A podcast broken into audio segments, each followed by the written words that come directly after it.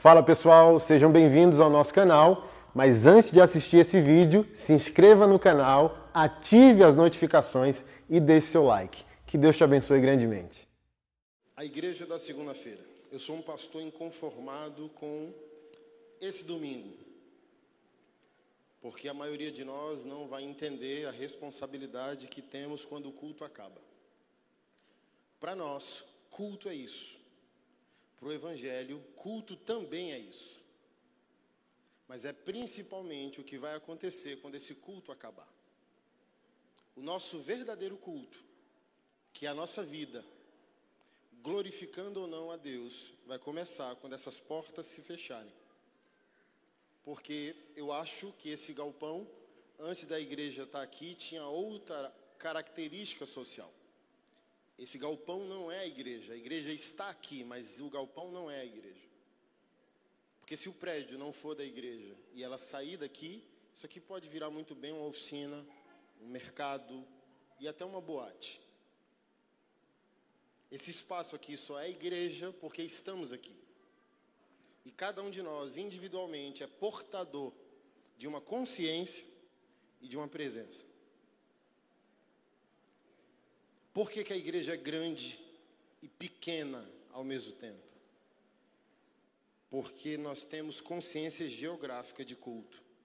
Seis dias sem, um dia com. Então a gente cresce. E o primeiro louvor que a gente cantou me emociona, porque eu não estou apenas fazendo o meu corpo reagir. Eu estou pensando literalmente nos meus irmãos que foram barbarizados e são barbarizados nas nações afora. Então, quando a gente canta que o Coliseu não parou a igreja, você sabe o que isso significa? Você sabia que todos os apóstolos, com exceção do apóstolo João, foram barbarizados? O apóstolo Paulo teve a cabeça decapitada. Pedro foi crucificado de cabeça para baixo. João não morreu, mas ele foi jogado dentro de uma panela gigante de azeite fervendo, a mando do imperador Domiciano.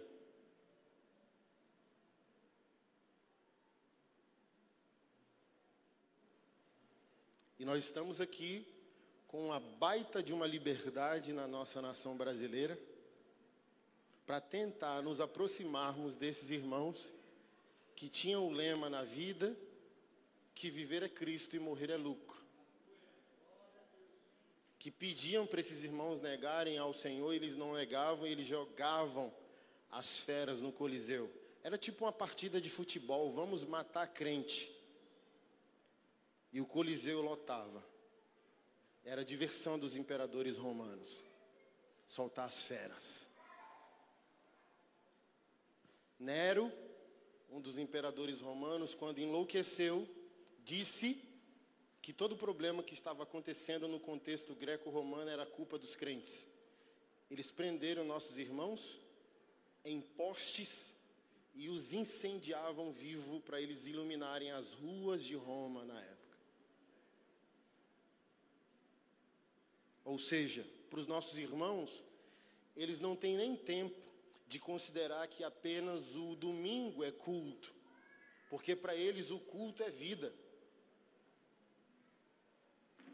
Tudo na vida deles era norteada por aquilo que eu chamo de estado de culto. O cristão, aquele que verdadeiramente nasceu de novo, ele está em estado de culto. O culto não acaba, porque ele é norteado sempre pela consciência que foi despertada no novo nascimento e a presença. Como que eu posso acabar com um culto? Quando esse culto acabar, se eu sou habitado pelo Espírito Santo de Deus. Se eu tivesse essa consciência, a minha vida seria extremamente revolucionária. Minhas escolhas, minha família, meu casamento, meus hábitos.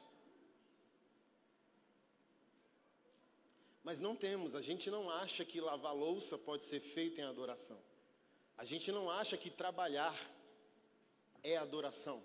E as minhas piores experiências profissionais são com evangélicos, porque eles não entendem que a excelência do trabalho é um ato de adoração. Está longe, eles falam, não, o quê? Adorar só domingo. Mas a excelência do trabalho é um ato de adoração.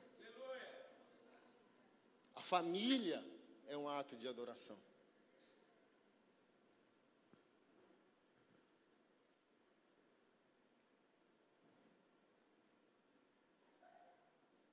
Eu estava falando, quando eu vejo um crente louvando a Deus com trabalho, eu pago o dobro e o triplo.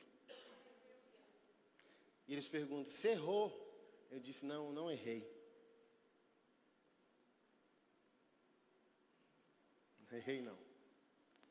Temos que honrar as pessoas de Deus que entendem que o culto também está na vida e não apenas no domingo. Mas eu tive uma triste experiência de chamar um rapaz para montar uma cama e um painel de madeira na parede para a TV. E ele foi. Chegou lá, ele disse: Não sabia que era drywall, achei que era alvenaria, só trouxe bucha de alvenaria. Eu vou comprar ali. Aí na hora eu disse: Não, eu vou. Na hora o Espírito Santo disse: Não vá, deixa ele ir. E assista o que vai acontecer. E eu sei quanto custa um, uma dúziazinha de bucha de drywall. Dez unidades num pacote só. Tem Leroy Merlin aqui? Na cidade? Não? É uma loja de materiais de construção, é um, um shopping masculino. A gente entra lá e fica, meu Deus, furadeira, ferramenta. E o, o rapaz voltou. Aí eu falei, tá, então você vai, pega a nota e eu faço o pagamento junto com a mão de obra. E ele foi, instalou, fez um bom serviço e ele veio me dar o recibo. Nem nota foi, porque eu acho que o comerciante não teria a cara de pau que ele teve. E não daria a nota porque ele não era real e ele talvez nem deu o recibo, talvez ele carrega dentro do carro lá. Um recibo mal feito, e ele colocou seis buchas de hidroaiol 10 reais cada 60 reais. 10 reais eu compro 10 buchas. Mas o Senhor falou bem assim: Não, fale nada. Fale nada. Só me dá o pesar de que, e crente, você vai ver no status do WhatsApp dele, né? O Senhor é meu pastor, louvado seja o Senhor. Então, graças a Deus temos um nome conhecido.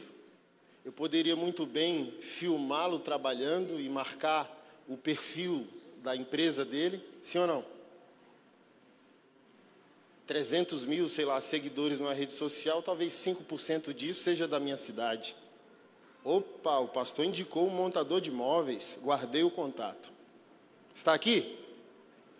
Semana que vem, uma discípula da nossa igreja disse: Pastor, desmontei as três clínicas minhas e o apartamento lá de casa. Preciso urgente de um montador de móveis para montar minhas três clínicas e o meu apartamento, o senhor tem alguém para indicar?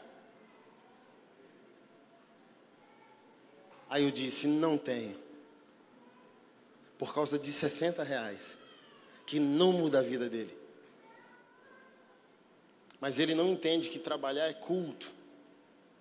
O casal não entende que comunhão, amizade, o namoro conjugal é culto. Tudo é culto. Ao ponto que quando um crente verdadeiro briga no trânsito, cinco segundos, dez, é o tempo suficiente para um oh! Esqueceu que eu estou contigo? Oh Senhor. Porque o culto está acontecendo, gente. Vocês que não entenderam ainda, quando esse culto terminar, congregacional, o culto pessoal em cada um de nós vai continuar uma, uma igreja ambulante uma igreja em movimento vai sair com você, que habita no teu coração. Não tem essa, ninguém está me vendo, a minha esposa viajou, agora eu posso pecar. Não, você é habitado. Eu acho que você é habitado por uma nova consciência, por uma presença. E eu chamo isso de igreja da segunda-feira, que é a igreja da vida. Adoração. Eu fecho os olhos um domingo e digo: Eu te amo mas na segunda eu o adoro de olhos abertos, trabalhando, dirigindo, namorando, criando filho, pagando conta. honrando a palavra, servindo pessoas. Bom dia, obrigado.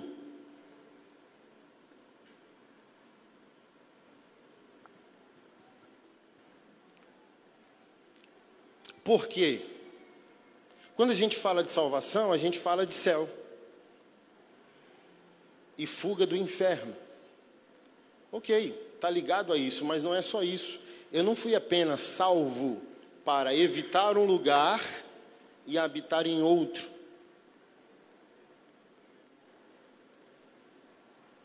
Minha salvação não é apenas sobre lugares geográficos. Eu não vou para o inferno, vou para o céu. Fui salvo de um estilo de vida para outro. Eu fui salvo também de um estilo de vida para outro estilo de vida. Por exemplo, muitos cristãos estão se apoiando na graça de Deus como se ela fosse patrocínio ou fiança para uma vida mais ou menos. E eles falam: ah, para que cobrar? Obras não salvam. não sei se na cidade aqui de vocês tem isso. Ah, obra não salva, é graça. Mas o mais interessante é que o mesmo texto que vai dizer que a gente é salvo sem obras, por dom de Deus, também está escrito no verso seguinte que a gente é salvo para as boas obras preparadas por Ele desde a eternidade. Eu sou salvo sem as minhas obras, mas eu sou salvo para as obras dele. Está lá em Efésios, capítulo 2. O Anderson não pode fazer nada para ser salvo, mas se ele é salvo, ele vai fazer algo. Como eu sempre digo, obras não salvam, mas são evidência de salvação. Estou casado. Para todo casamento há uma evidência, sim ou não? Sim ou não? Qual é a primeira evidência de um casamento?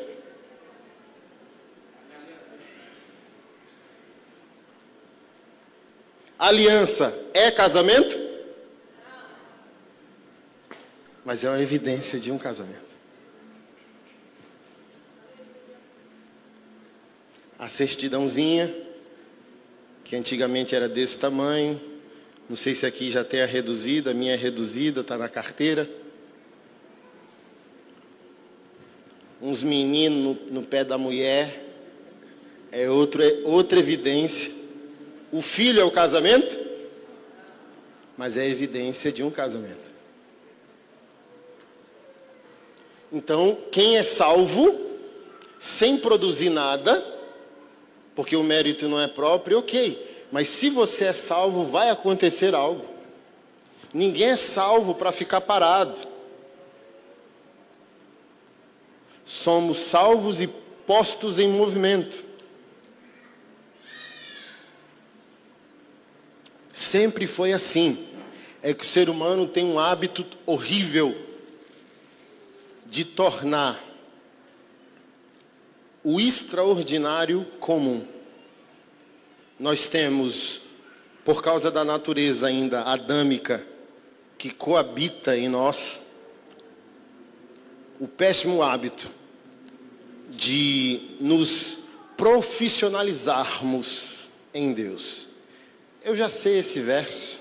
Olha, mandou abrir João 3,16. Já sei de cor.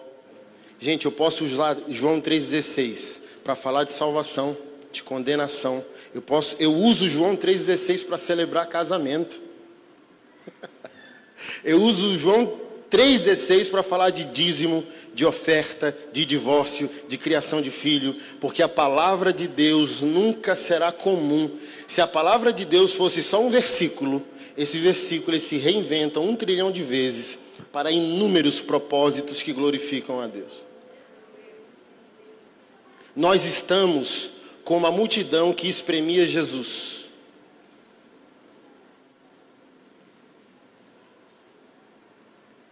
Uma vez lendo aquele texto eu chorei. Alguém me toca e tirou de mim virtude. E Pedro censura Jesus dizendo: A multidão te espreme e tu pergunta quem te toca. Porque a multidão considerava já Jesus habitual. Ele é o filho do Zé. e da Maria. E aquela mulher não. Ele não é rotina, ele não é comum, ele é extraordinário, ele é espetacular, ele é o Messias. Se eu apenas tocar a orla de suas vestes, eu serei curado. Mas a gente está nessa, mais um culto, vamos ver o que, é que acontece. Ah, o pastor Tiago trouxe aí um pastor com a cara tatuada, vamos lá no culto para ver o que, é que dá.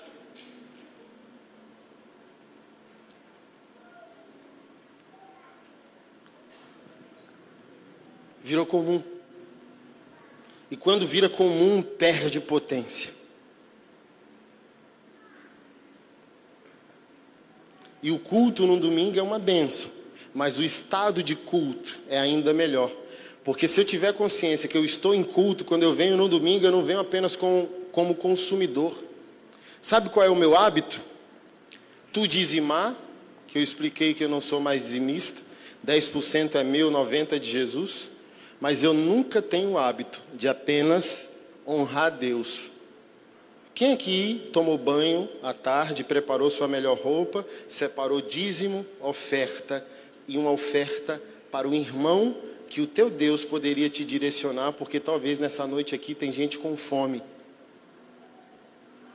Ou querendo tirar a vida por causa de uma dívida.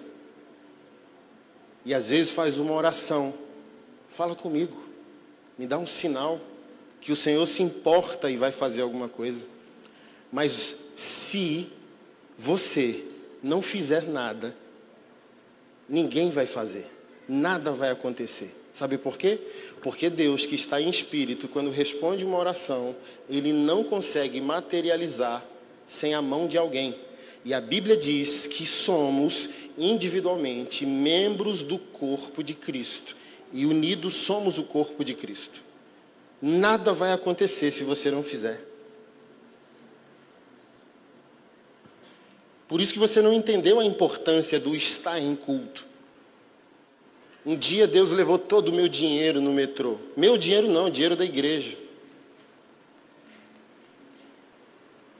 E uma família sentada no metrô.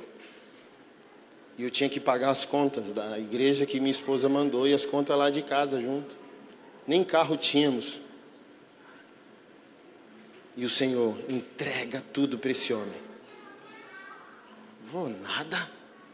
Está repreendido, Satanás. Entregue tudo para esse homem. Entregue tudo para esse homem. Entregue tudo para esse homem. Não vou entrar. Não vou. Olhe para ele e aquele semblante de derrota, sabe? Um homem correto, aparentemente íntegro, e o sentimento de impotência, a esposa do lado, o filho no colo, e aquele olhar de eu queria fazer, mas não. Você sabe, Anderson, que olhar aí, você já passou fome. Olhe para esse homem. Olhe no olho dele. Olhei e falei, não está normal. Entregue o dinheiro para ele. Não vou entregar. Entregue o dinheiro para ele. Não vou entregar. O cara levantou para sair. Anderson, entregue o dinheiro para ele. Não entreguei, levantei, saí junto no metrô. Não vou entregar, não vou entregar. Entregue o dinheiro. Aí o cara foi subir. Ei, chateado, extremamente chateado. Eu, eu, chateadíssimo porque era o contexto do azeite da farinha, sabe? No meu caso. E ainda ter que enfrentar aquilo quando eu voltasse. Pagou as contas? Não. Deus mandou eu dar. Imagina?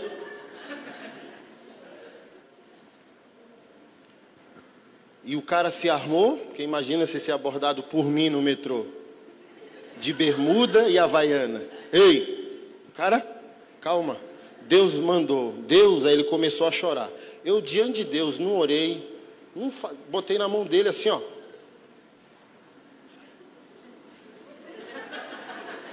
Não precisamos estar cheio de paixão para obedecer, é só obedecer.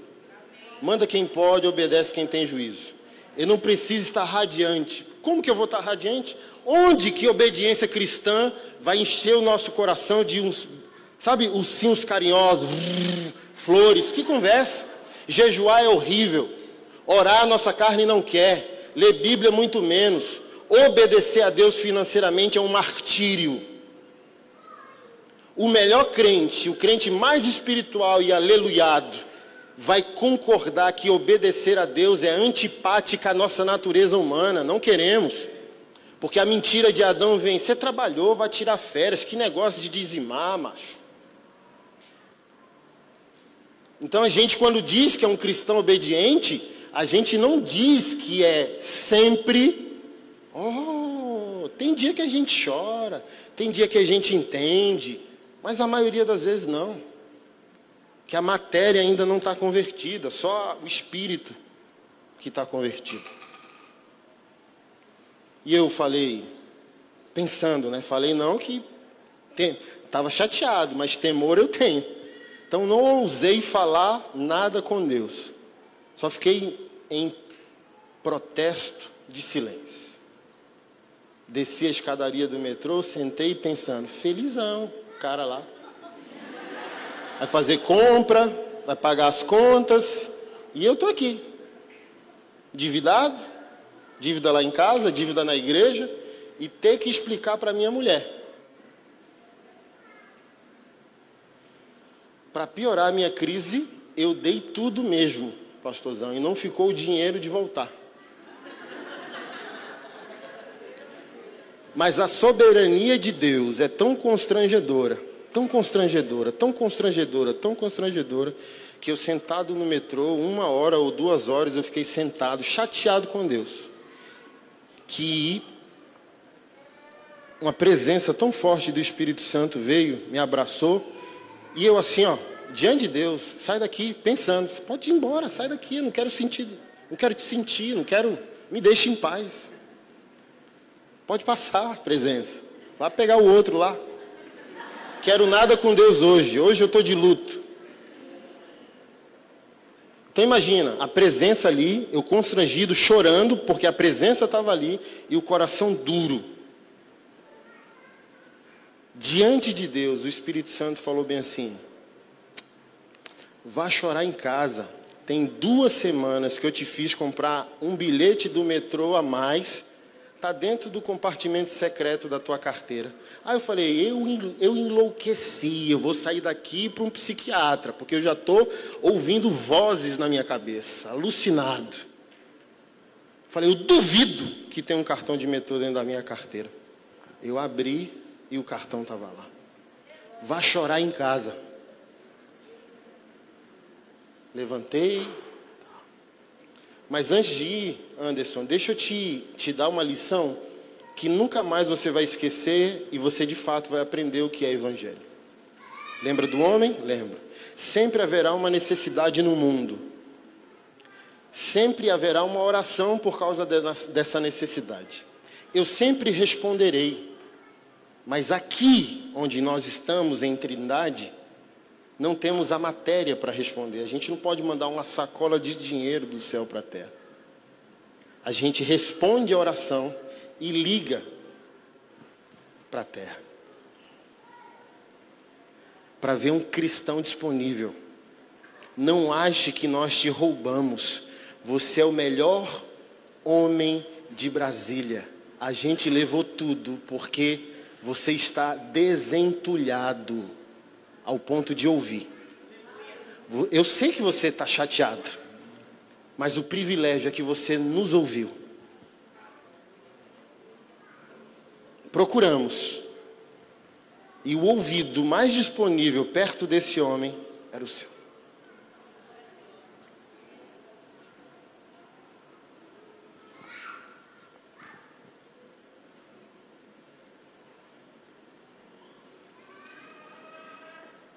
Sempre. Deus responde às orações. Mas se a igreja não for a parte material de Deus, não haverá resposta nenhuma.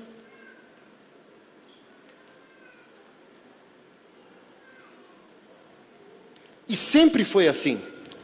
Por exemplo, qual é o texto mais forte da Bíblia, na minha opinião? Malaquias 3, verso 8 ao 10, que diz: Vocês me roubam. Como eu posso Preguei isso há duas semanas. O dízimo é o testemunho social da paternidade de Deus. Isso que eu estou explicando para vocês no metrô aconteceu em Israel e deve acontecer na igreja. De maneira simples e direta. Vocês me roubam. Como eu posso roubar Deus? Não é material, não é institucional, não tem conta no Santander. Eu não sei qual é a conta de Deus, você sabe? CNPJ de Deus, qual é? Eu não sei. Aí ele chega para Israel e diz: Vocês me roubam. Como te roubamos? Nos dízimos e nas ofertas, vocês me roubam, a nação inteira me rouba. Mas fica difícil entender o verso sem o capítulo e os quatro capítulos de Malaquias.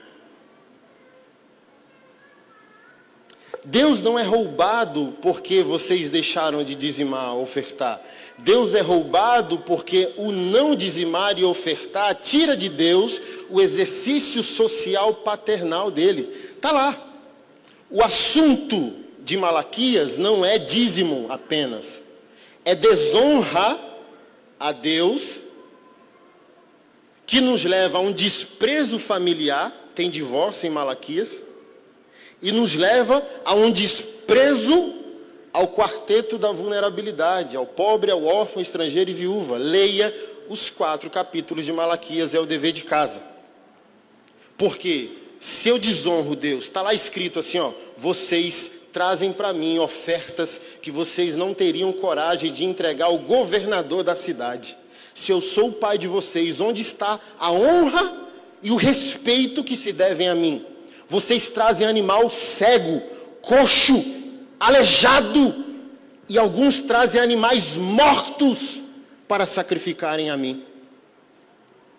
Se eu não sigo um protocolo de honra a Deus, quem eu honraria? Se eu não honro a Deus, eu poderia honrar minha esposa? Por isso, segundo o assunto de Malaquias, é adultério.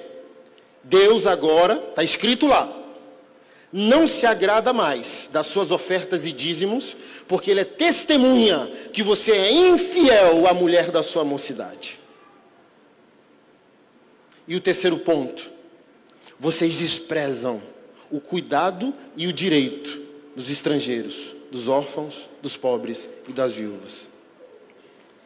Quem desonra a Deus se torna uma bomba relógio. A reclamação do roubo de Malaquias é um roubo da igreja de segunda-feira. Porque assim, ó, como eu ensinei a igreja local há três semanas, eu vou dar uma dica aqui. E não vou me estender porque são duas horas de ministração que você pode achar no YouTube. É simples. Simples, está lá no texto. Falsos pastores usam texto para tirar dinheiro das ovelhas. E as falsas ovelhas dizem: ah, dízimo é coisa do Antigo Testamento. Mas o texto ele resolve a si mesmo para que haja mantimento na minha casa. Acabou. Ninguém aqui dizima para ficar multimilionário. Ninguém aqui dizima para 100 por um e comprar uma Ferrari. É tudo mentira. Você dizima porque você tem dono. Você dizima porque você não é autoexistente. Você dizima porque você não é autopertencente. Você dizima porque amanhã você pode estar morto. A vida é um sopro. Você dizima como um protesto ao mundo caído e um testemunho que diz ao mundo: eu tenho origem e fim. Assim como todo ser vivo tem origem, criador, propósito e fim. Tudo que somos e temos e fazemos e empreendemos e sonhamos e construímos procede do e disse Deus. E dizimar é protestar contra o mundo e testemunhar que temos paternidade, origem e destino. Se Ele quiser nos prosperar, é um bônus que a gente recebe com muita alegria. Mas dízimo não é entregue para ninguém enriquecer.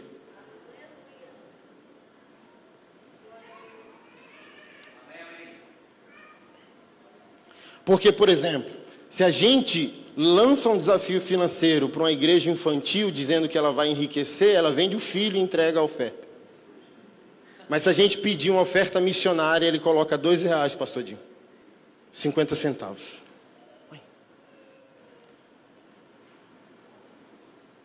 Aí já revela a nossa falta de entendimento.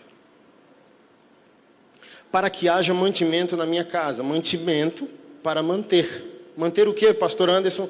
Culto serviço. Culto de domingo e a vida social da igreja durante a semana. Os próprios apóstolos fizeram isso. A gente quer se dedicar à palavra e à oração. Levantem sete homens cheios do Espírito Santo para servir as mesas. E o que é servir as mesas? Cadastrar os vulneráveis, os pobres, as viúvas e distribuir renda. A lógica do dinheiro de Malaquias, para que haja mantimento, é quem dizima, quem tem, põe, quem não tem, tira. Atos 2,42: E não havia ninguém necessitado, porque todos colocavam o que tinham aos pés dos apóstolos e eles redistribuíam. Comunismo é uma imitação do evangelho. Fajuta ainda.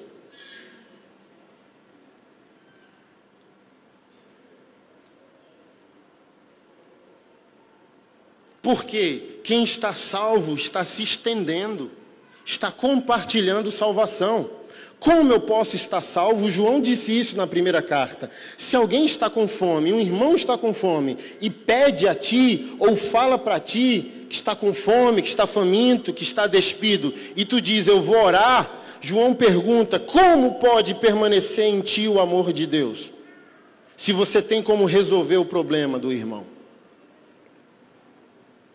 É justamente a falta de entendimento da igreja de segunda-feira que está produzindo um testemunho público falso sobre os pastores.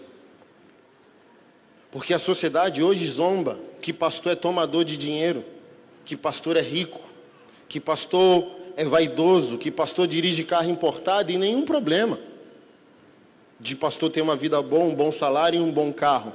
Mas esse é o testemunho falso que está lá. A sociedade não conhece a igreja pelo serviço e nem o pastor.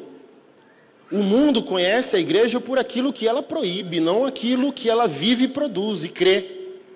Toda a sociedade crê, por exemplo, que a igreja é contra a pauta homossexual. E é limitante isso.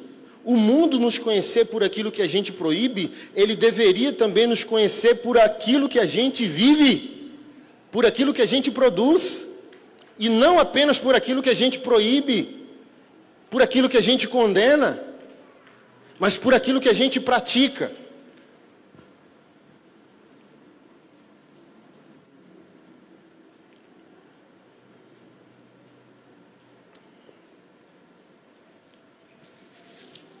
Toda vez que eu nego a alguém cuidado, tendo as ferramentas de cuidar dessa pessoa, eu roubo Deus.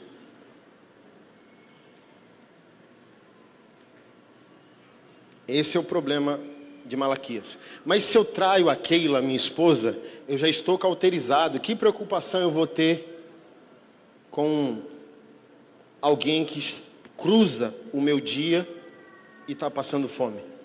Antigamente, hoje não mais. A gente vai perdendo, né? a gente vai se profissionalizando. E às vezes a gente tem que voltar. Eu pretendo voltar. Mas eu orava, dia do culto, orava, dízimo, oferta, meu irmão. Senhor, Mostra-me meu irmão necessitado e eu vou ofertar na vida dele. E toda vez que eu saía para trabalhar, seis, sete da manhã, Senhor, coloque alguém com fome em meu caminho e eu vou servir essa pessoa. Aí um belo dia, eu fui tomar café da manhã, cheguei no trabalho, café da manhã, um açaí, uma, um misto quente. Aí um rapaz viciado em pedra parou. Você poderia pagar o que, que você precisa? Ah, um, um misto quente, um suco de laranja.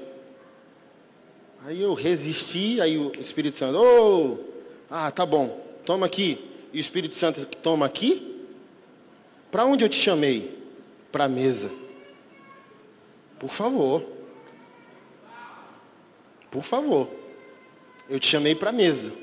Chama o rapaz para a mesa. Se é para dar esmola em desprezo, não faça nada. Chame o rapaz para a mesa. Aí eu falei, ele vai sentar aqui comigo, tá? E é com você, é com você, e eu estou pagando a conta, e se der problema, vai dar barulho isso aqui. Então faça o meu lanche, o dele, e traga para a gente aqui, que a gente está aqui esperando. Se eu não fizer, ninguém vai fazer. Porque um crente é a pessoa mais viva e lúcida de uma cidade. Pelo menos deveria ser.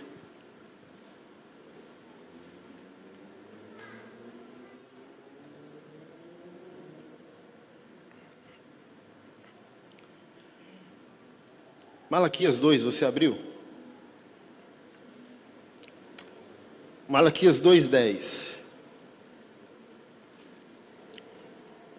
Não somos filhos do mesmo Pai? Não fomos todos criados pelo mesmo Deus? Então por que traímos uns aos outros e quebramos a aliança dos nossos antepassados? Verso 13. Há outra coisa que vocês fazem: cobrem de lágrimas o altar do Senhor, choram e gemem porque ele não dá atenção mais às suas ofertas e nem a aceita com prazer. E ainda perguntam: por quê? Porque o Senhor foi testemunha dos votos que você e sua esposa fizeram quando jovens. Mas você foi infiel, embora ela tenha continuado a ser sua companheira. E a esposa a qual você fez votos de casamento. Acaso o Senhor não fez um só com sua esposa? em corpo e espírito, vocês pertencem a Ele. E o que Ele quer dessa união? Quer filhos dedicados a Ele. Portanto, guardem o coração, permaneçam fiéis à esposa da mocidade, porque eu odeio o divórcio, diz o Senhor, Deus de Israel. Divorciar-se de sua esposa é cobri-la de crueldade, diz o Senhor dos exércitos. Portanto, guardem seu coração e não sejam infiéis. Aí começa o 3. A reclamação do roubo do dízimo e da oferta. E o capítulo 1 é pior. Capítulo 1 começa com a desonra a Deus. Capítulo 2 é a desonra à esposa. Capítulo 3 é a desonra ao altar e, consequentemente, ao serviço social que Israel deveria prestar ao pobre, ao órfão, estrangeiro e viúvo através do dízimo.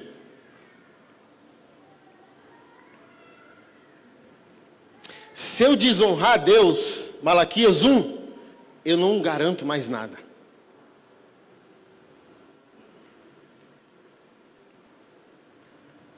Se eu trair Deus, a quem eu poderia ser fiel? Mafiosos não fazem negócios com traidores de esposas. É código da máfia italiana. Sabia disso? Bandidos. Judeus ortodoxos não fazem negócios com traidores de matrimônio.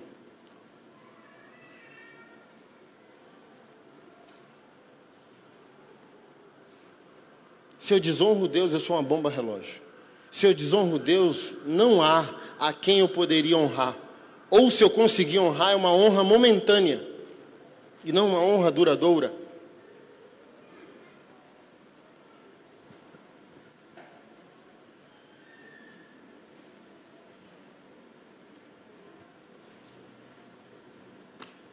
Mas não é no texto de Malaquias que eu queria me atentar. Eu vou ler o que eu quero ler, não vou dizer para vocês onde, onde e depois eu digo. Eu gostaria que os irmãos se atentassem muito bem. Eu vou ler o Novo Testamento. Eu norteei a introdução pelo Antigo Testamento para mostrar para os irmãos que é a mesma realidade, mesmo dispensações diferentes, lei e graça, a requisição pessoal de Deus para o culto a Ele e social a partir da família e do serviço que se presta ao mundo é a mesma realidade no Antigo e no Novo Testamento, só muda os nomes, só muda o rito. Mas o desejo de Deus é que o culto invada a vida. Deixa eu dar uma informação que não estava na rota do meu sermão. Lembra que Jesus virou banca de mercadores e expulsou pessoas do templo? Sabia? Quem já leu essa passagem? Ou já ouviu uma citação dela? Aquela ira de Jesus não é pelo mercado. Aquela ira de Jesus é por causa de injustiça social, exclusão social. Porque olha só, o Antigo Testamento, pela boca do profeta Isaías, se não me falha a memória, capítulo 56, disse: Chegará o dia que a minha casa, o templo, será chamada casa de oração para todos os povos. Isso era um pavor para o judeu, porque o judeu é o dono de Deus. Assim como para o evangélico, Deus é evangélico, Deus não é livre para salvar quem Ele quer. Quando as pessoas chegam e dizem, eu nunca vi pastor tatuado, reclame com Deus, querida, porque eu não me auto-salvei.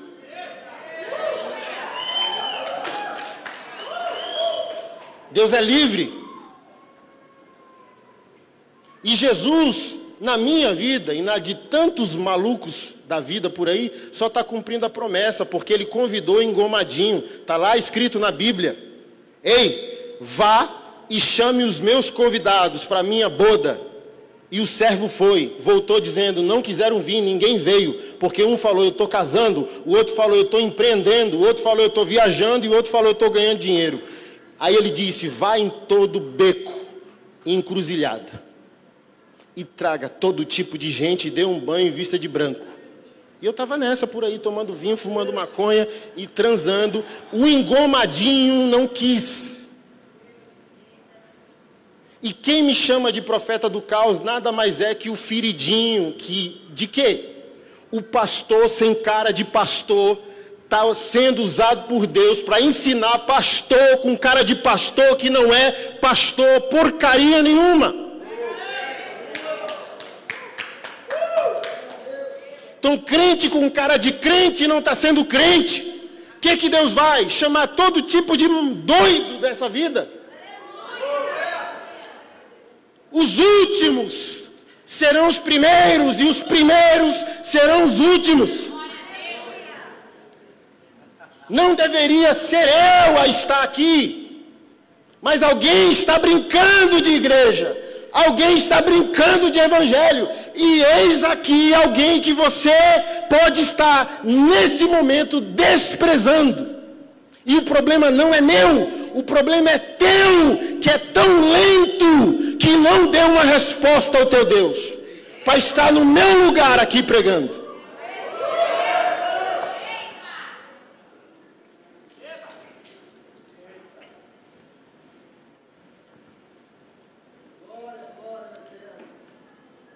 Palavras do Senhor Jesus.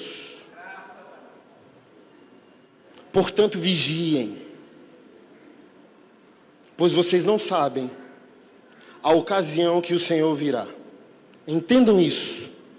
Se o dono da casa soubesse exatamente a que horas viria o ladrão, ficaria atento e não permitiria que a casa fosse arrombada. Estejam também sempre preparados, pois o filho do homem virá quando menos esperarem. O servo fiel e sensato é aquele a quem seu senhor encarrega de gerir os outros servos da casa e alimentá-los. Eu vou abrindo os parênteses, tá? Servo de Deus é aquele que recebe o encargo de gerenciar irmão. Quem tem Deus por pai não escolhe irmão.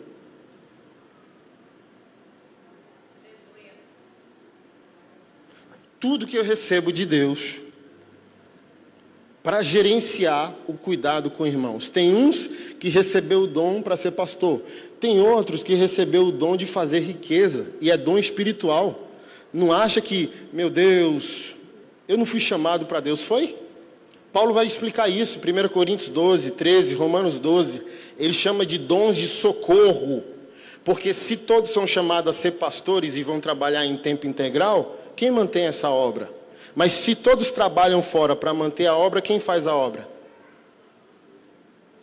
Então, quem está no altar exerce um dom, quem trabalha fora e faz o dinheiro para manter a casa de Deus funcionando no culto e na ação pública social, é dom.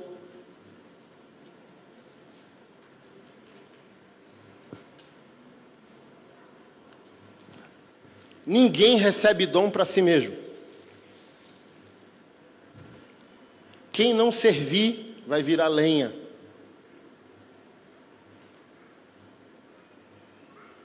Tudo que eu recebo é por causa de um propósito.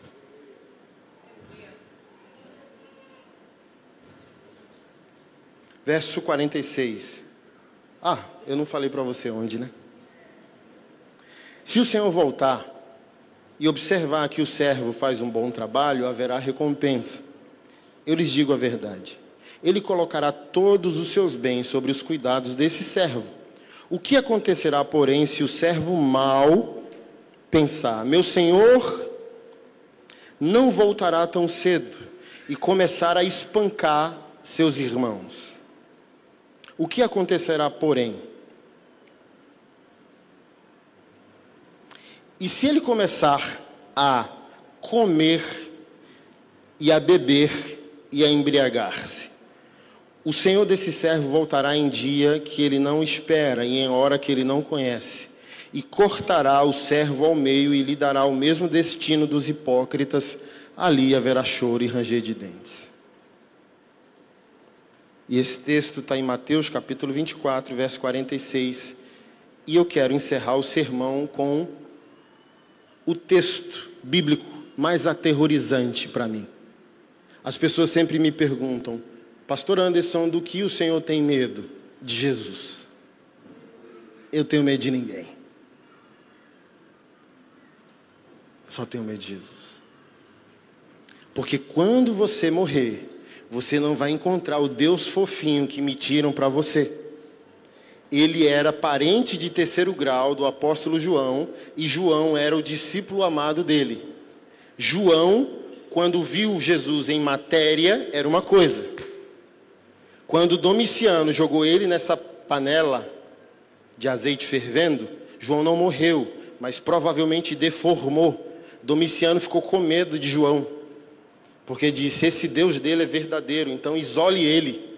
E ele foi exilado na ilha de Patmos, onde ele recebeu a revelação do livro de Apocalipse. E no capítulo 1 ele disse: Eu vejo alguém semelhante a homem. Mas ele não sabia de mais distinguir se era homem ou outra coisa. Aquela aparição é Cristo, não mais reduzido como disse Paulo aos Filipenses e Colossenses.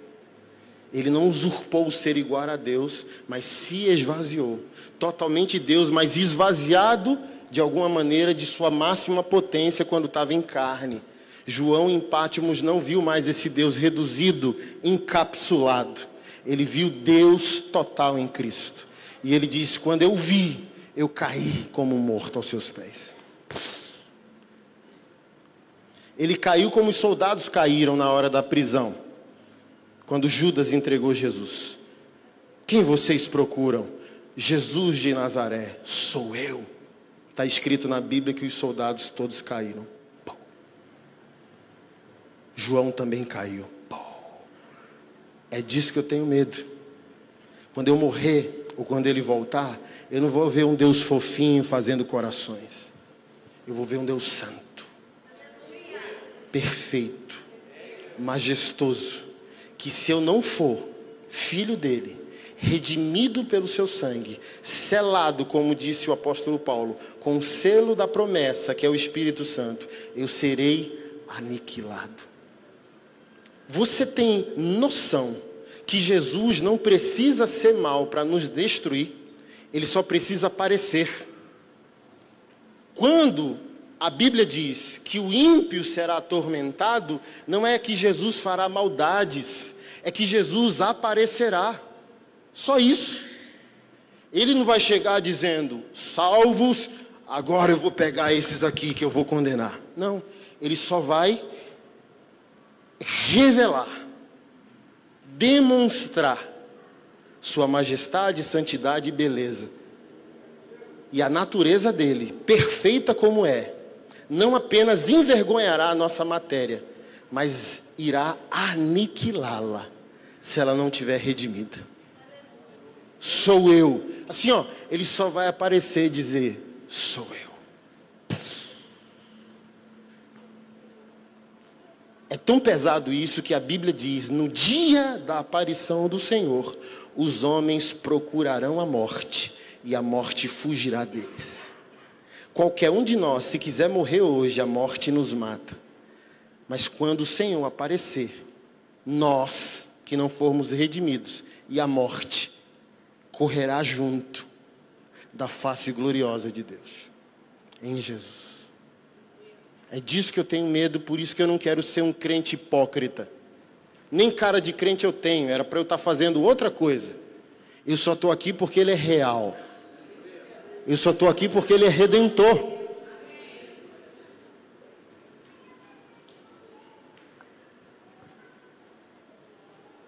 E como eu posso vir para brincar? Para brincar, eu brincava fora, já estava brincando com a vida lá, ué.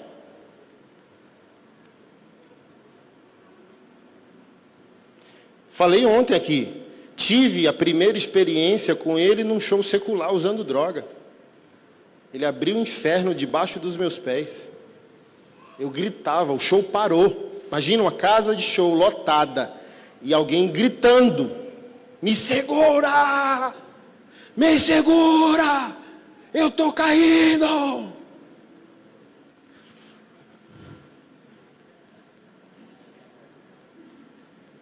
Ele foi atrás de mim. Eu vou vir para a casa dele para brincar de crente? Para brincar de domingo?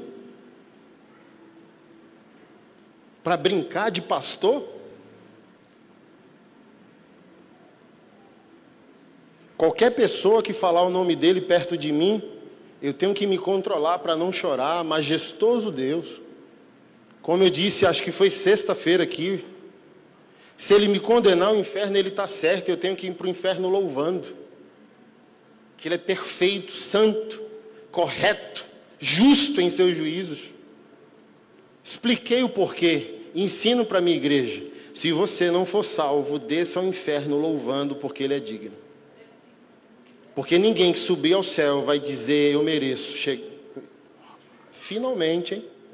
Não era por nada não, mas eu mereço. Ninguém ousará dizer: que bom que eu estou salvo, eu mereci. E ninguém que for condenado ao inferno dirá que não merece. Porque o homem mais santo, nesse exato momento, no planeta Terra, ainda está 99% distante do plano de Deus e do caráter perfeito de Deus. O homem mais santo é 99% pecador ao ser comparado com a glória de Jesus.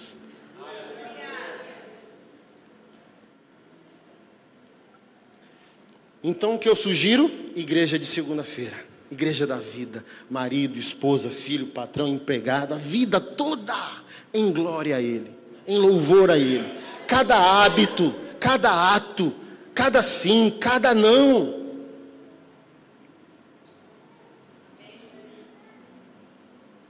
Todos nós queremos pecar, pecado é bom por uma noite, mas ele é. Para mim, o raciocínio é o seguinte: do que vale o prazer de uma noite e o arrependimento de uma eternidade?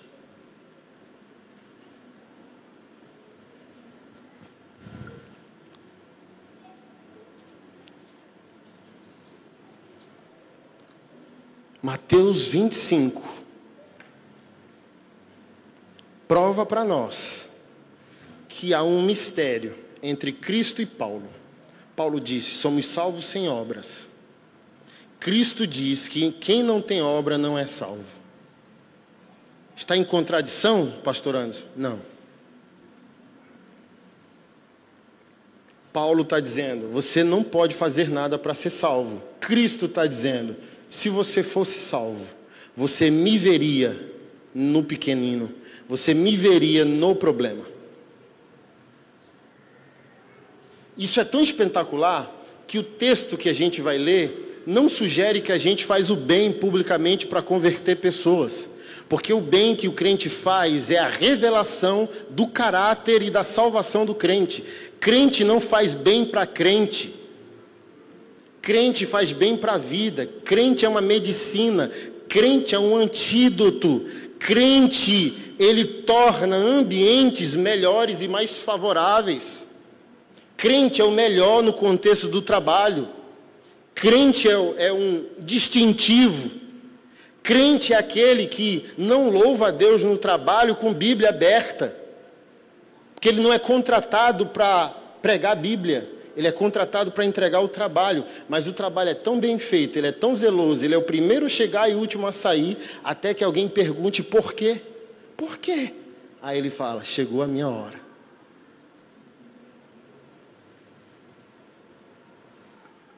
E ele vai dar o motivo da esperança dele. Eu cheguei para o meu barbeiro, ele chorou na barbearia. Eu falei: Sabia que você pode ser barbeiro para a glória de Deus? Ele assim, ó, sabe, para baixo. O que você faz é sacerdócio. Não, não é. Sacerdócio é você que é pastor. Pessoas, antes de casarem, fecharem contratos, se reunirem em decisões extremamente importantes para a vida delas, eles sentam nessa cadeira aqui. Aí muda, sabe? Cada navalhada, ele lembra do pastor dizendo que aquilo é sacerdócio. Então nunca mais ele dá uma navalhada qualquer. Ele navalha para a glória de Deus.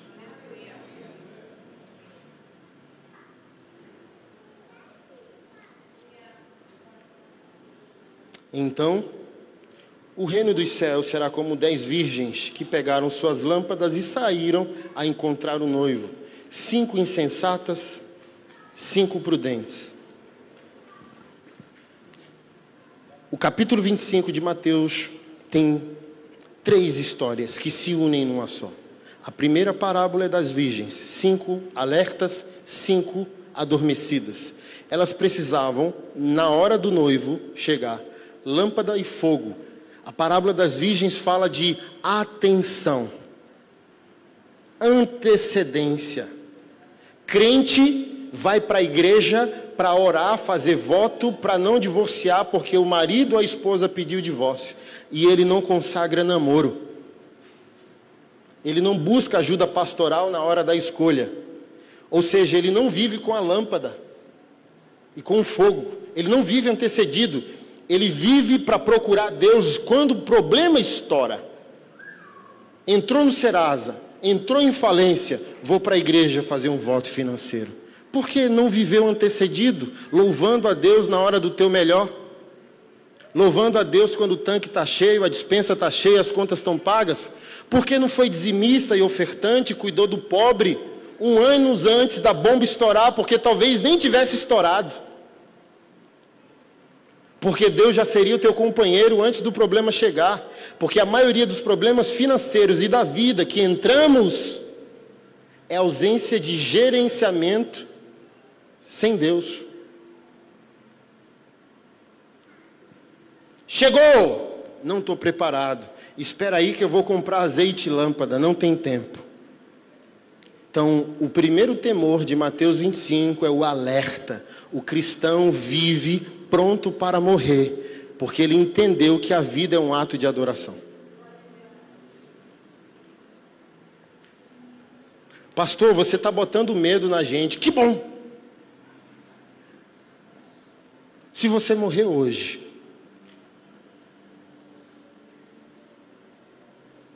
você seria salvo?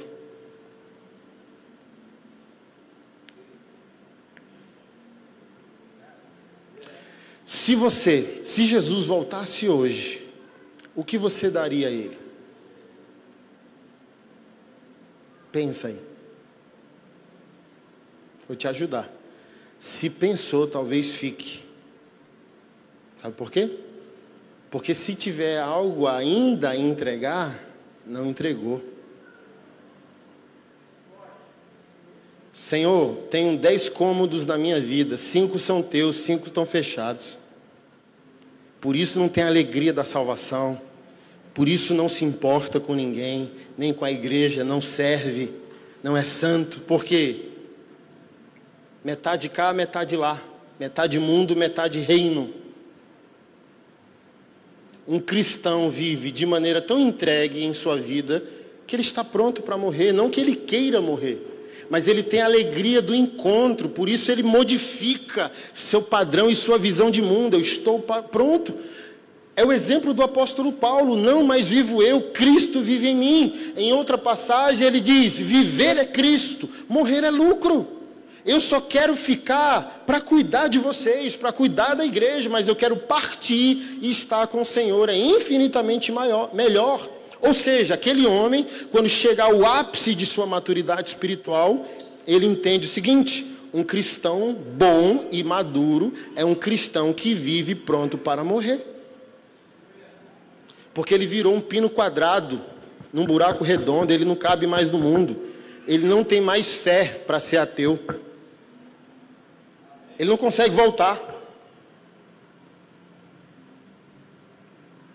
Até porque morte não acaba com vida de crente. Você não sabia disso? Que morte é inauguração. Deveríamos até mudar o padrão dos velórios. A gente só deveria chorar a morte de jovem e criança. Morte de gente crente acima de 60 deveria ter chá, café, louvor e dança, igual os meninos dançaram aqui. O Coliseu não parou. A igreja... E o irmão lá velado, a irmãzinha velada, e a igreja, ó, uau! Por quê? Se é crente, está melhor que você. Por que, que eu estou chorando? Porque. Uh, uh, uh, que foi? Minha mãe, meu pai, crente. É, quantos anos? 70. Poxa. Por que esse desespero? As pessoas estão chorando a morte como se a morte acabasse com a vida que foi prometida pela palavra de Deus. Morte é inauguração da verdadeira vida. Olha o Adão, no dia que você comer do fruto, certamente morrerás. O hebraico no hebraico não está assim. Não tem certamente morrerás. Certamente e morrerás no hebraico é a mesma palavra, é um verbo em tempo verbal distinto. Adão, no dia que você comer desse fruto, morrendo, a morte imediata, morrerás progressivamente. Você morre agora e morre progressivamente. O que, que morreu imediatamente em Adão? Não foi a matéria, porque ele não caiu morto. Você já leu Bíblia? Adão não morreu. Então Deus mentiu? Não, é porque Deus tem outro padrão de vida e de morte, diferente do nosso entendimento de vida e de morte. O que morreu imediatamente em Adão é o próprio Deus, a minha presença morreu em você. Porque Deus não vive mais em você e você está morto espiritualmente, tudo morre. Agora, hábitos, política, a, a beleza estética, vê se a arte do nosso país é boa. Não é. A Anitta é a nossa artista mundial. Não tem beleza, nem estética, nem poesia. Por exemplo, você pega o Renato Russo, glorificou a Deus? Não, mas ainda participou de uma década que a arte tinha estética. Eu ouço uma música e digo, que poesia. Hoje não. É pula, pula, quica, quica, vai, vai, e é a Anitta, nossa representante. Isso é a morte de Deus. Deus está morto na cultura e na cidade. Por isso a importância da gente entender a igreja de segunda-feira, porque nós somos portadores de um Deus vivo e a gente vai contaminando, contagiando. Se eu sou artista, eu vou levando Deus. Se eu sou pastor, eu vou levando Deus. Se eu sou Uber, eu vou levando Deus. Se eu sou piloto do avião, eu vou levando Deus. Se eu sou um policial, eu vou levando Deus. Se eu sou dona de casa, eu vou levando Deus. Se eu sou pai, eu vou levando Deus. Deus está morto no incrédulo, mas Deus está vivo em nós.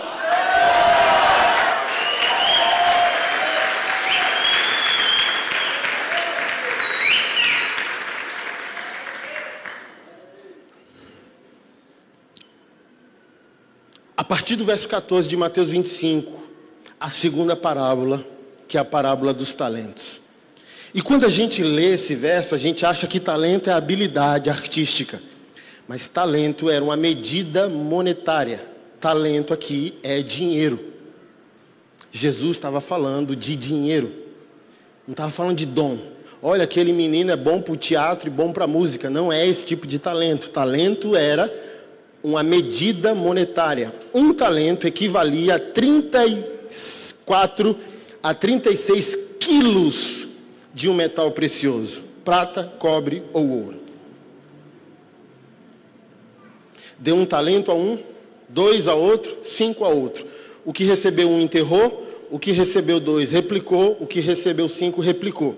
É tão verdade que no fim da parábola, o Senhor, repreendendo o que recebeu um, disse: Por que você não deu o meu dinheiro aos banqueiros? para que eu tivesse lucro. Crente, olha para mim. Deus quer lucrar. A parábola dos talentos é Deus falando para o crente: Eu te dei vida.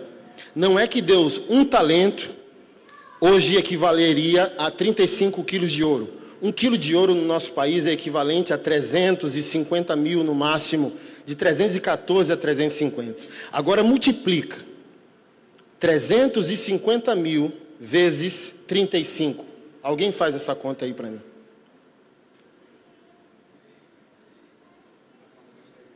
Eu faltei as aulas de matemática.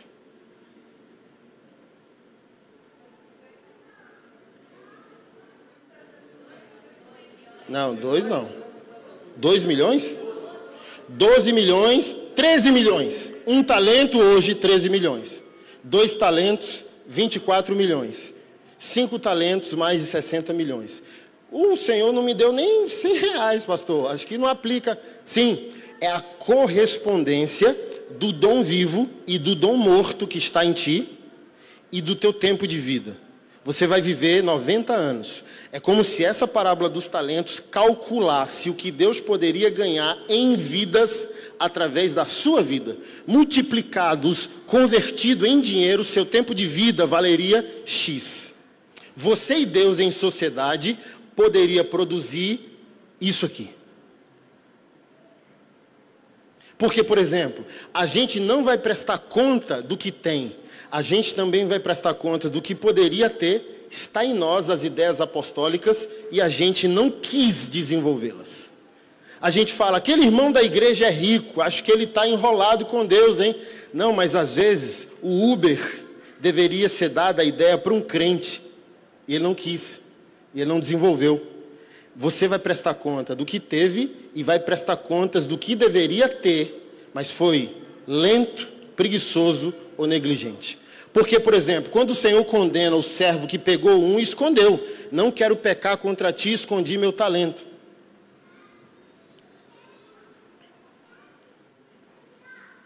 Ele acha que fez uma, uma boa coisa ou um bom acordo com o Senhor. Não, mas ele vai prestar contas do que poderia ser replicado e não replicou. Sabe qual é o lugar mais caro dessa cidade que vocês estão?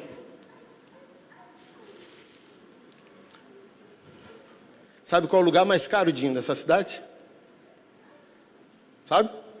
Cemitério sonhos não realizados, igrejas que não nasceram, profetas que foram enterrados sem exercer ministério, milhões enterrados dentro de pessoas limitadas, preguiçosas ou lentas e morreram sem o cumprimento de promessas.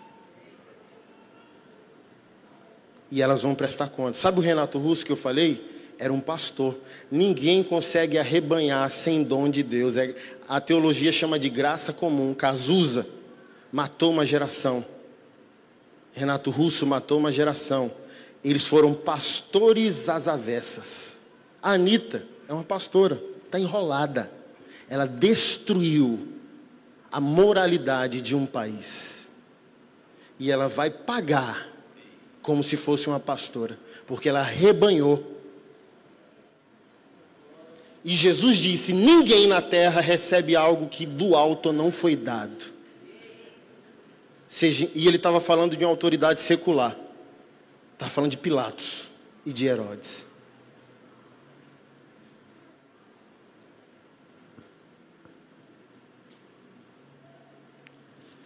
Não quero, Deus. Vai pagar tão caro quanto quem recebeu. Não tem essa. E deixa eu falar um negócio mais forte.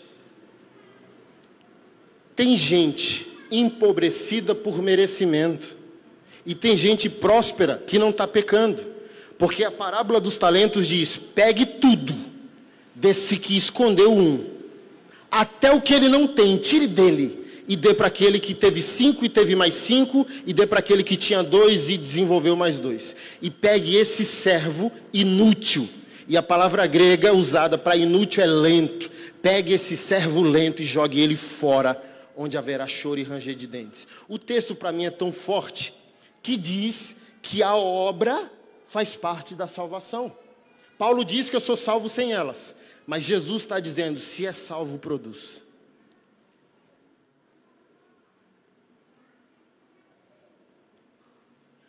E para a gente encerrar, o mais aterrorizante é a divisão de ovelhas e bodes.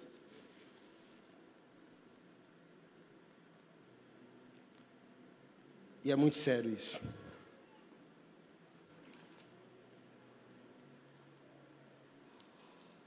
Eu gostaria que você acompanhasse Evangelho de Mateus, capítulo 25, verso 31, e a gente encerra. Quando o Filho do Homem vier em sua glória, acompanhado de todos os seus anjos, ele se sentará no seu trono glorioso. Todas as nações serão reunidas em sua presença, e ele separará as pessoas como um pastor separa ovelhas e bodes. Colocará as ovelhas à sua direita e os bodes à sua esquerda. Então o rei dirá aos que estiverem à sua direita: Venham, vocês que são abençoados pelo meu Pai, recebam como herança o reino que ele preparou desde a criação do mundo. Pois tive fome, vocês me deram de comer, tive sede, vocês me deram de beber, era estrangeiro e vocês me convidaram para a sua casa. Estava nu e vocês me vestiram, estava doente e cuidaram de mim, estava na prisão e vocês me visitaram. Então justos responderão: Senhor, quando foi que o vimos faminto e lhe demos de comer, ou sedento e lhe demos de beber, ou como estrangeiro e o convidamos para a nossa casa, ou nu e o vestimos? Quando foi que o vimos doente ou na prisão e o visitamos? E o rei dirá: Eu lhes digo a verdade, quando fizeram isso ao menor dos teus irmãos, foi a mim que fizeram. Em seguida, o rei se voltará para os que tiverem à sua esquerda e dirá: Fora daqui, malditos, para o fogo eterno preparado para o diabo e os seus anjos.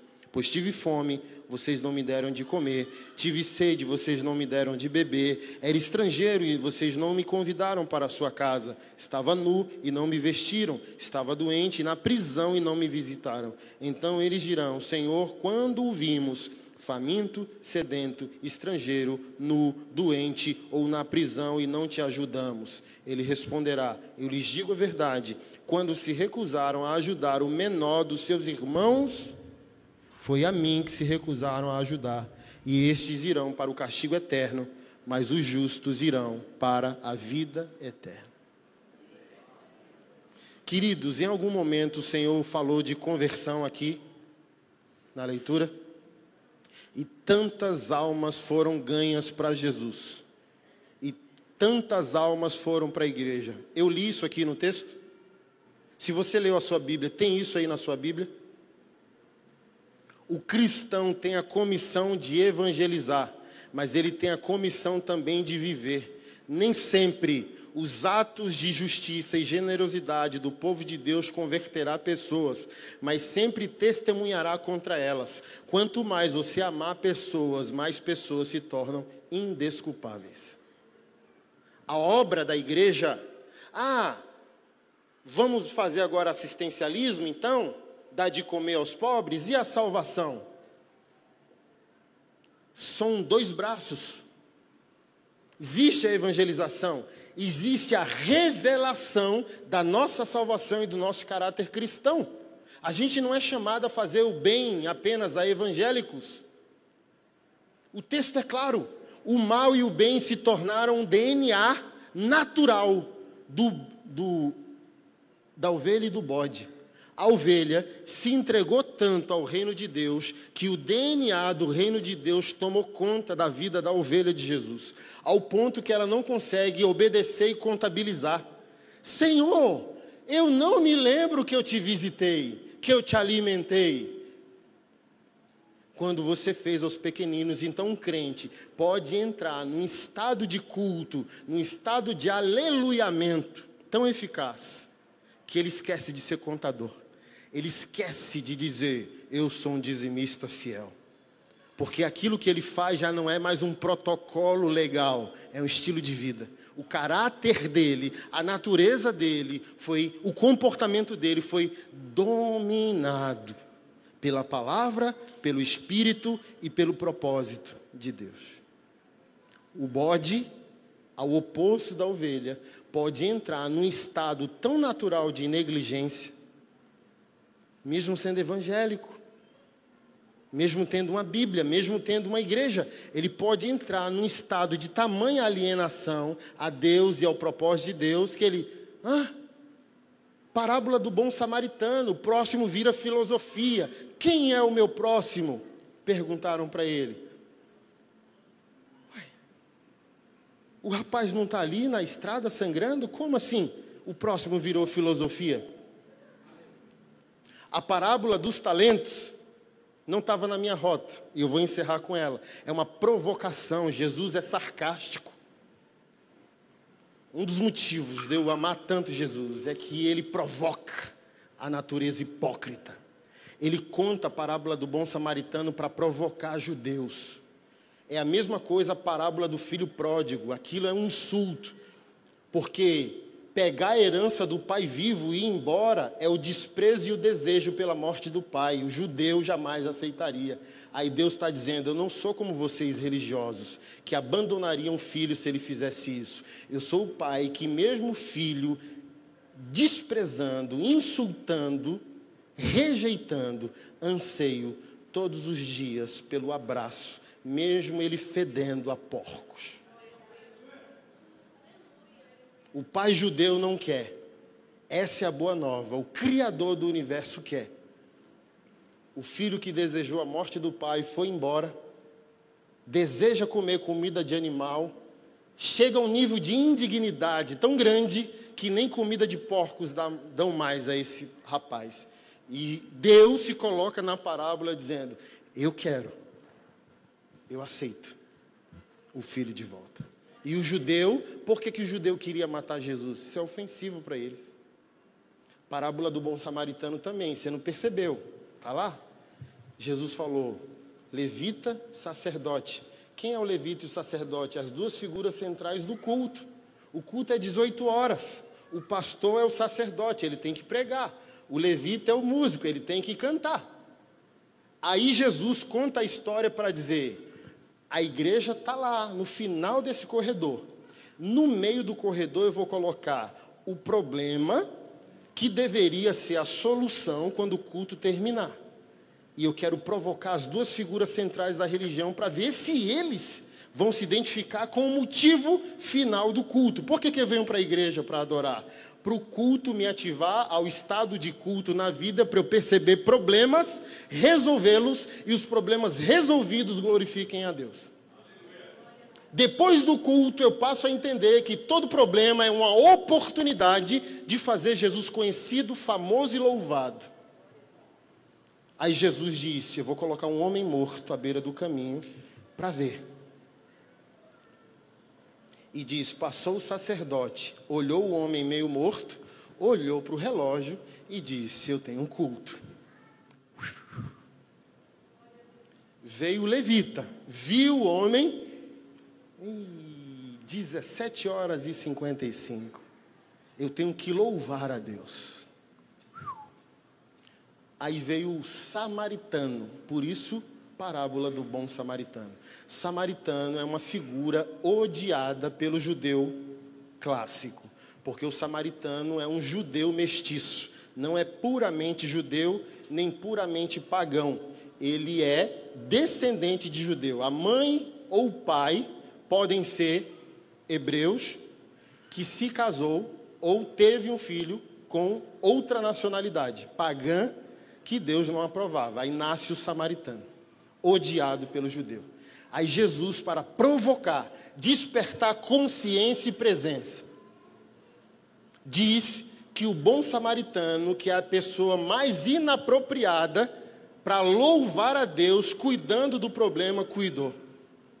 E o samaritano pega o rapaz meio morto, coloca na sua carroça, vai até uma hospedaria, paga a internação e diz: Eu estou em viagem, cuide dele, tudo que ele precisar. Se gastar mais do que eu já paguei a você, quando eu voltar de viagem eu pago. É quase assim, ó. Parábola do bom samaritano, século 21. Pastor Silas Malafaia passou, não resolveu. Pastor Anderson Silva passou, não resolveu. Aí Jesus diz: passou um gay. e resolveu. Sabe o que está acontecendo, igreja? Aquilo que a gente não quer fazer em nome de Deus fora da igreja, as, as pedras estão clamando. Anitta está liderando os filhos que você não quer liderar. Anitta está liderando uma geração que a igreja negligencia liderar. Aqueles que não foram levantados por Deus para falar o coração dos nossos jovens estão fazendo.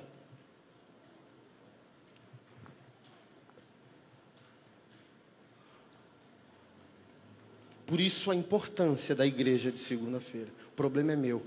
Dá para mim, vou resolver. Pastor, vi um problema aqui, ó, só tenho 100, é 150. A igreja pode? Pode, filha, na hora. E a gente vai gerando uma nova fama pública sobre a igreja. Por exemplo, o hospital da nossa cidade, a verba para a saúde do Distrito Federal é 19 bilhões, o dinheiro não chegou. E o pessoal do hospital souberam que tem pastores se reunindo, dizendo: queremos resolver problemas na nossa cidade. Nos pediram computador, aferidor de pressão e de temperatura. Você pensa num negócio desse? O Estado, na sua obrigação, não está fazendo. Aferir a pressão das pessoas internadas pela Covid. Medir a temperatura das pessoas. E os pastores dizendo: não, é nosso problema. Vamos resolver. Não, mas não é obrigação do Estado, o Estado não fez, as pessoas vão morrer? vamos lá. Aí se espalha. Meu Deus, não tinha computador aqui, agora tem. É, os pastores trouxeram. Aí é de esquerda, radical, feminista, sabe? O quê? Pastores? Mas pastor não só quer dinheiro? É, a gente conheceu uns 10 aí que não quer dinheiro, não. Quer ajudar o hospital. Aí você gera uma outra fama. Por que às vezes os jovens não querem mais a igreja no século 21? Hipocrisia. Todo mundo no culto, o pai no culto. Tem crente que muda a voz, muda a postura, porque é culto, sabe? Grita que é uma beleza em casa, mas vai chegando perto da igreja já, né? Oh, aleluia, glória, sacatarabalaieira. Oh, varão, varoa. E os filhos querem mudar tudo para a igreja, porque na igreja o povo vira um personagem. Aí os filhos que são críticos, essa geração, abaixo da minha, duas gerações abaixo da minha, estou com 41.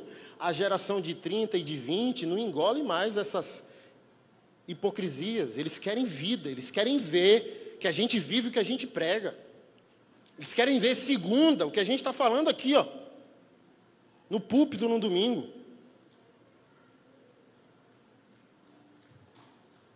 Eles querem ver pastores a igreja, o povo de Deus engajado nos dilemas da vida real.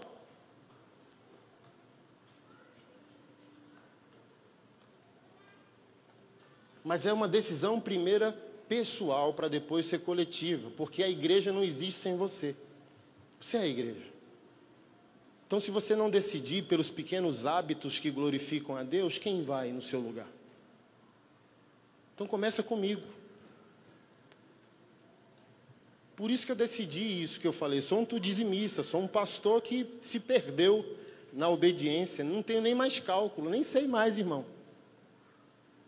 Deus é teu, leva, leva carro. Falei ano passado, dei um carro dos sonhos para minha esposa. Seis meses depois, diz: Filha, perdeu. Perdeu o quê? Vamos ter que torrar para a obra. Foi. Nordestino, órfão de pai vivo, passando fome até ontem. Então, comer hoje é luxo. Louvo a Deus pelo pão com manteiga. Posso reclamar de quê? Que ousadia teria para dizer construir, mereço? Mereço nada. Um crente acordando, acordará outro irmão, que acordará outro irmão, que acordará outro irmão. E a gente pode resolver problemas juntos. Qual hospital está precisando da igreja? Qual orfanato? No Distrito Federal, 13 orfanatos. Um privado, dois católicos e nove espíritas e nenhum evangélico. Aí a igreja fala: gay não pode adotar. Aí eu falo: mas a criança está lá no orfanato, quem vai? Não tem cultura de orfanato e não tem cultura de adoção dentro da igreja. E a gente está reclamando, assim, ó, eu falo, crente, você não entendeu que a sua briga não é sobre quem adota, é sobre quem precisa ser adotado. Vamos começar a falar de adoção na igreja e gerar uma cultura de adoção?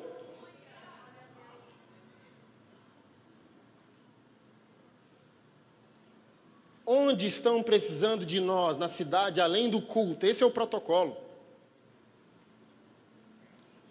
E eu não sei se o pastor local vai concordar comigo, mas para abrir outra igreja você precisa de um pastor.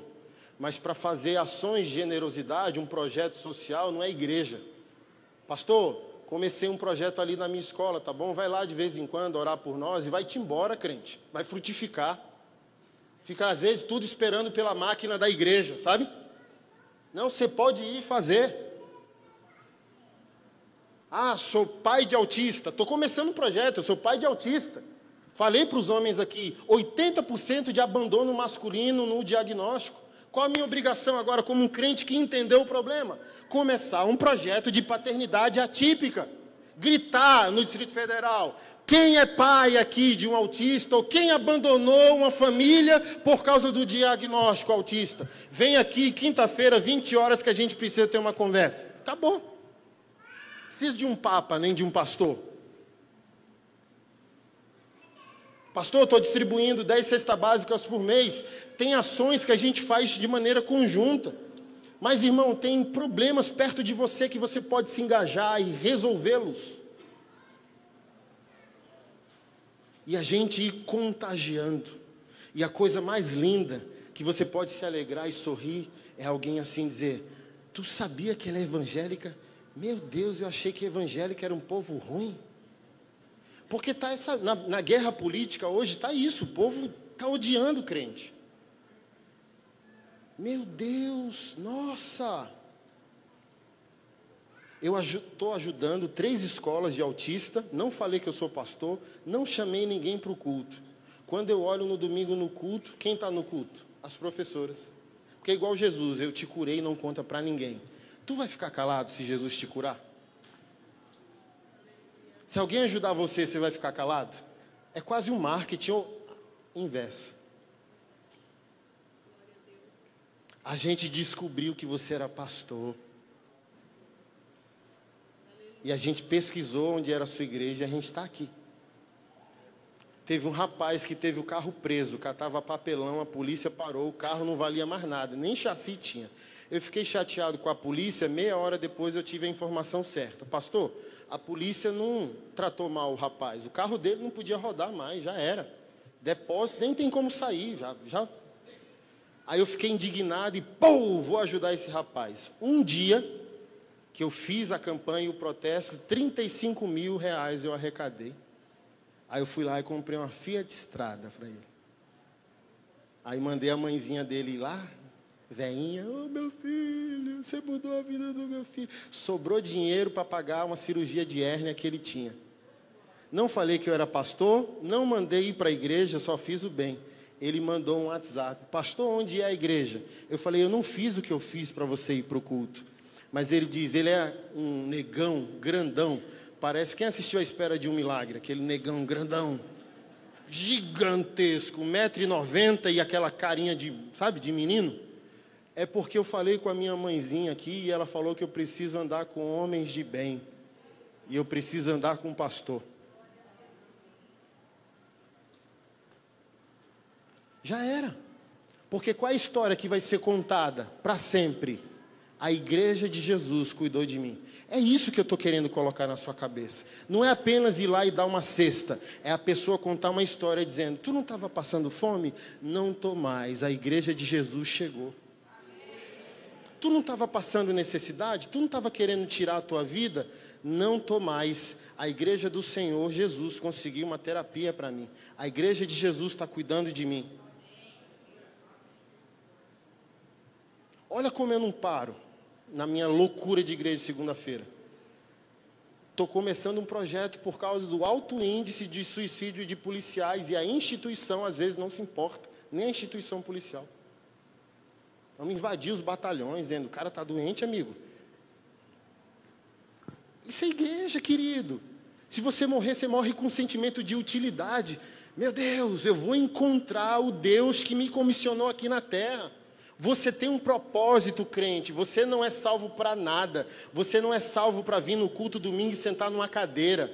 Você é, você é salvo para brilhar. Você é o sal da terra, a luz do mundo. Você é criado por Deus para fazer diferença nessa terra. Você é a luz do mundo, você não é a luz no mundo. Se você fosse a luz no mundo, você brilhava de vez em quando. Mas o texto diz: você é a luz do mundo, não há luz se você não brilhar. Só você, agora eu vou encerrar de verdade, pode resolver o problema. Se você não fizer, não será feito. Se você não resolver o problema, o problema não será resolvido.